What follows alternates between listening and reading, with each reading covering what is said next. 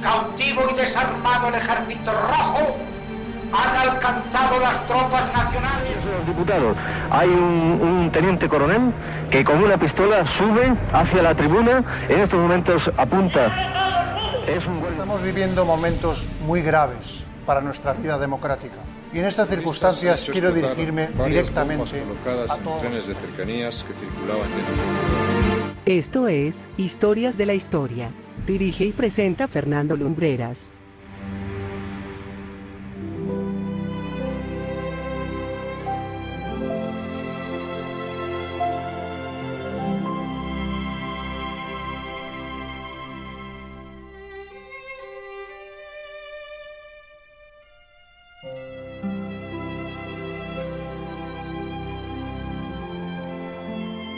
Muy buenas noches amigos y bienvenidos una semana más a Historias de la Historia. Mucho se ha hablado y mucho se ha escrito de la movida madrileña y de los músicos y artistas que formaron parte de este movimiento cultural espontáneo e imprescindible nacido en la transición. Muchos fueron los artistas que se convirtieron en estrellas y muchos fueron los muñecos rotos que dejó una época particularmente marcada por los excesos y la agitada vida nocturna de la capital de España.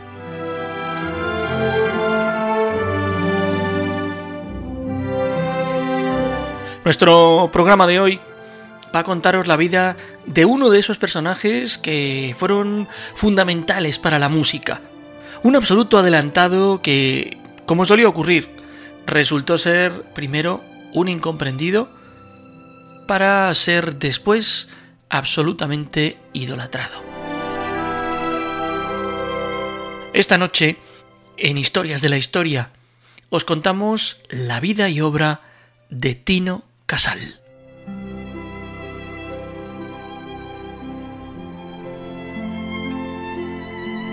Su verdadero nombre era José Celestino Casal Álvarez, y nació en la localidad asturiana de Tudela Beguín el 11 de febrero de 1950.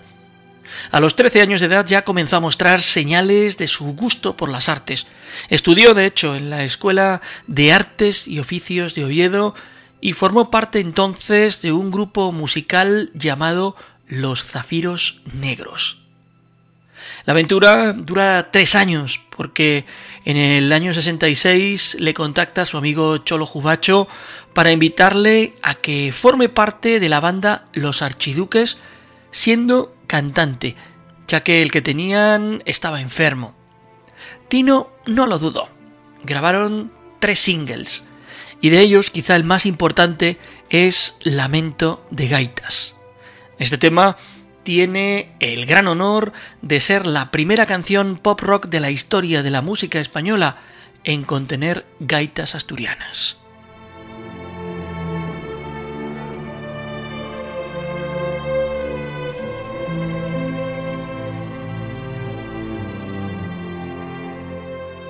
Con los archiduques estuvo relativamente poco tiempo. Su vida artística más allá de la música, intensa y absolutamente en ebullición, tenía también a la pintura como forma de expresión. Así que hizo las maletas y se fue a vivir a Londres, donde comenzó a incursionar en otro tipo de músicas que no habían llegado a España. El glam rock, por ejemplo, que abanderaba un jovencísimo David Bowie.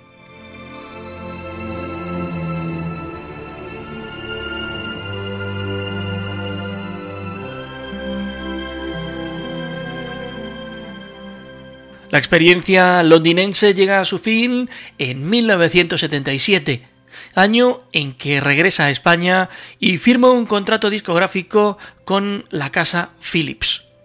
Esta multinacional estaba buscando voces que resultaran llamativas y sobre todo cantantes melódicos que recordaran a otras voces imprescindibles de nuestra música que habían desaparecido, como la de Nino Bravo. Tino les encajaba a las mil maravillas.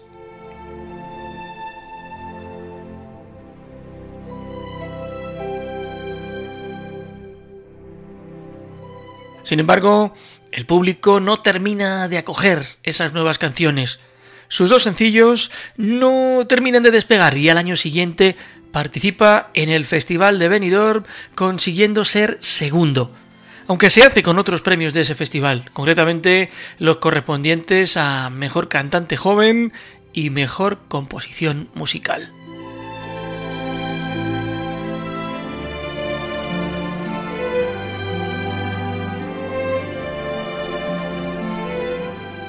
La música no le había llevado al lugar que soñaba.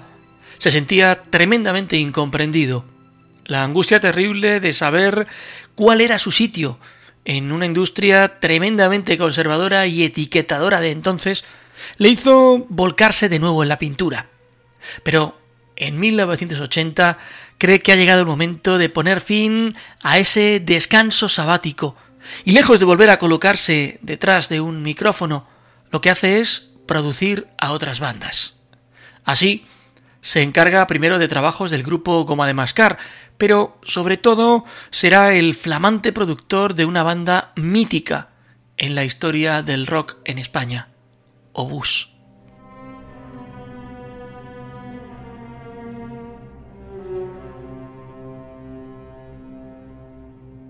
Estas producciones hicieron que en la discográfica EMI se fijasen en él, le firman en 1980 dándole una libertad creativa que no había tenido hasta entonces. Tan solo un año después se edita su primer disco en solitario, Neo Casal, una producción de Julián Ruiz que con el tema Champú de huevo le convierten en número uno en España.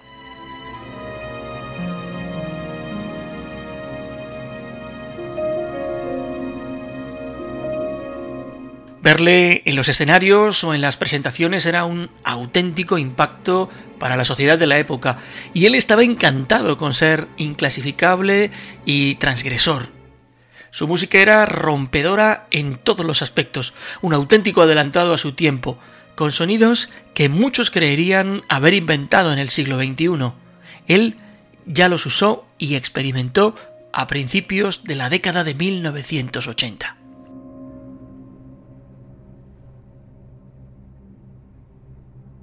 Por atreverse, se atrevió incluso a versionar un clásico de David Bowie, y aunque a la crítica no le hizo demasiada gracia, lo cierto es que comenzó a ganar seguidores y a convertirse en un músico reconocido.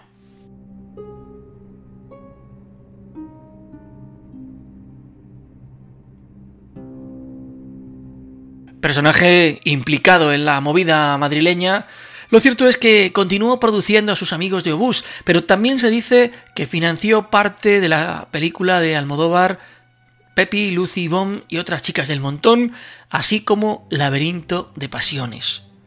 Lo cierto es que poco trato tuvo con el director manchego, sí lo tuvo más fluido con la pareja artística de este cuando se dedicaba a la música, Fabio McNamara.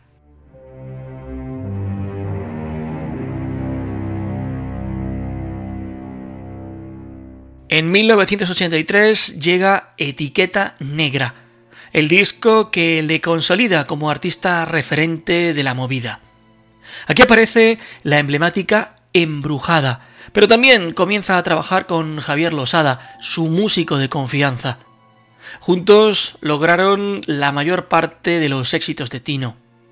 Ese año decide terminar la relación sentimental que mantenía con la figurinista Pepa Ojanguren, responsable de gran parte de esa estética glam que Tino lucía en sus presentaciones.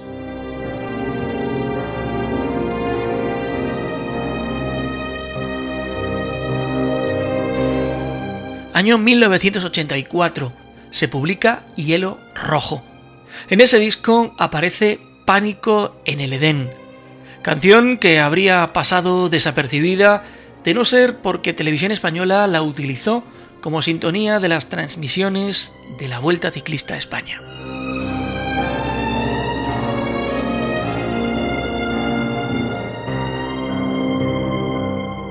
Un año después, durante un concierto en la mítica Sala Pachá de Valencia, el artista sufrió un percance que le causó un esguince en una pierna. Tino Casal comenzó a automedicarse durante semanas y ello le causó un grave problema de salud. La lesión degeneró en una grave necrosis y de hecho hubo de someterse nada más y nada menos que a cinco operaciones. En paralelo, hubo algún medio de comunicación que propagó el bulo de que había contraído el SIDA.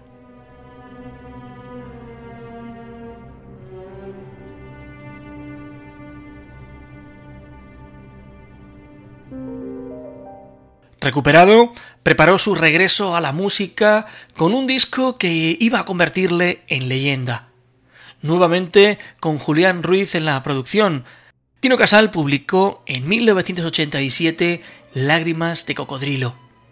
Es en ese álbum donde aparece la canción que le consagra, Eloís, versión muy discotequera y rompedora del clásico de 1968 que escribiera Paul Ryan y que popularizó su hermano gemelo.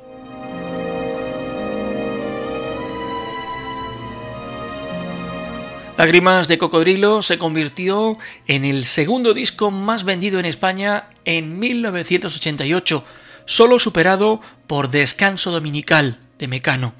Eloís se convirtió en número uno durante varias semanas. No tenía rival.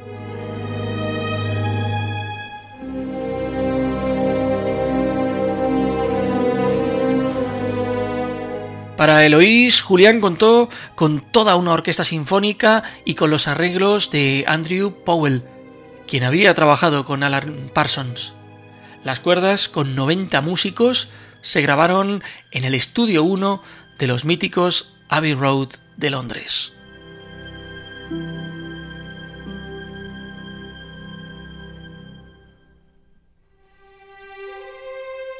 Pero si con Eloís Tino se había convertido en un artista muy radiado, los ejecutivos de Emi Odeon vieron que las ventas del álbum completo no habían sido todo lo satisfactorias que cabían esperarse. El artista asturiano volvió a meterse en un estudio y publicaría en 1989 un nuevo álbum, Histeria, el último que sacó en vida.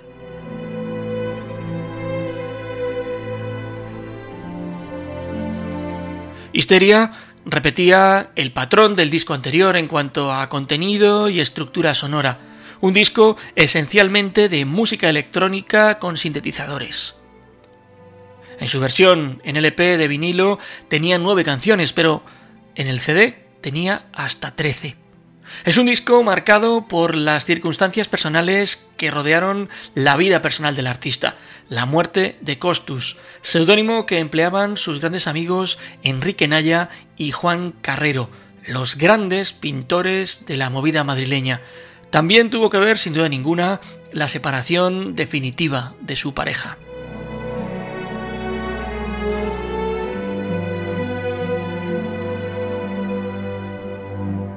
Hastiado por la cantidad de filtros que debía pasar la música, desde los despachos de las multinacionales hasta las propias tiendas de discos, Tino decide apartarse temporalmente de la música y retomar su faceta de artista plástico, en especial la pintura y la escultura. Siempre afirmó que era un artista más honesto pintando que sobre un escenario.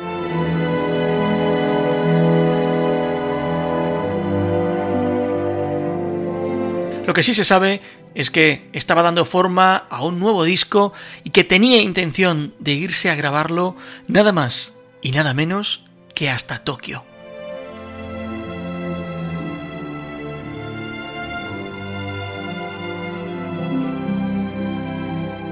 El domingo 22 de septiembre de 1991 Tino, su baterista, Gonzalo y varios amigos más estaban tomando algo en varios bares por el centro de Madrid cuando uno de ellos propuso irse a la conocida discoteca Ática. Se subieron a un Opel Corsa blanco y salieron de Madrid. A la altura de la salida número 3 de la M500, la conocida como Carretera de Castilla, el coche impactó contra una farola en el punto kilométrico 2900 a 400 metros del conocido como puente de los franceses.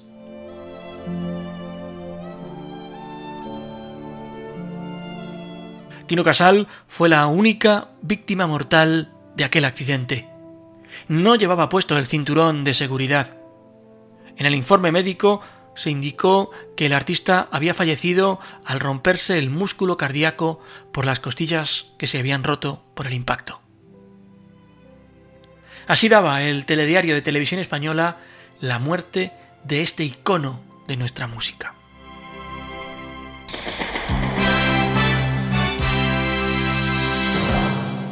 Esta mañana ha muerto en accidente de tráfico el cantante Tino Casal. Tino Casal murió cuando el vehículo en el que viajaba con unos amigos se estrelló contra una farola en la carretera de Castilla en Madrid. Tino Casal tenía 41 años en el momento de su muerte y fue enterrado dos días después en el cementerio de su localidad natal.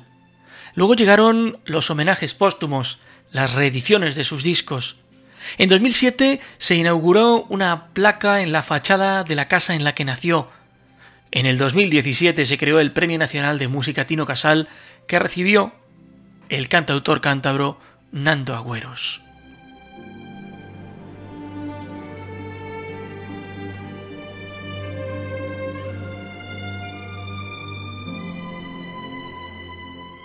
En 2017 se formó una plataforma popular con la participación de familiares del artista para promover la instalación de una estatua en Oviedo. Esta escultura contó con el apoyo del ayuntamiento de la ciudad asturiana, que propuso su instalación en la calle Palacio Valdés.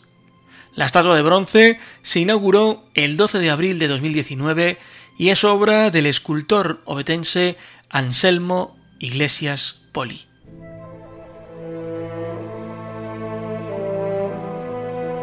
Y ya sabéis que nos gusta que para hacer más intensa la experiencia con nosotros podamos percibir la historia con sus propios sonidos. Esta es la voz de Tino Casal. Así era su modo de pensar acerca del artista y del éxito en sí mismos. Considero que el éxito es un es una postura muy forzada que tienes que estar ahí continuamente dando y dando y dando y luego la compensación no sé si es tan gratificante, ¿no? a veces es muy gratificante porque, claro, lógicamente todos esperamos, eh, pues eso, la respuesta del público, el calor, tal, todas las, estas mm. historias. Pero luego el, el artista también vive un poco atormentado, también vive un poco solo, también tiene que llorar.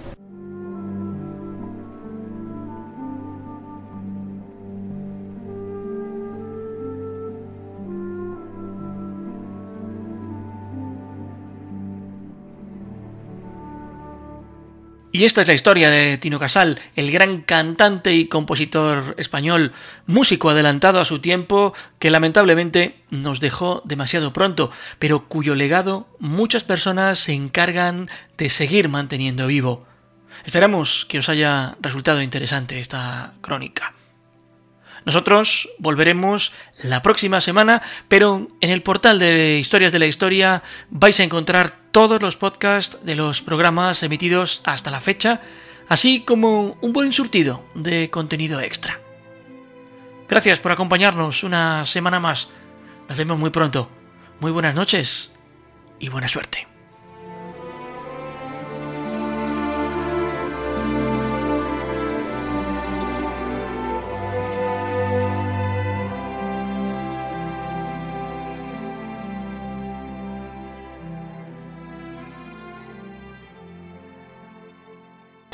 Viva Radio, tu radio de viva voz.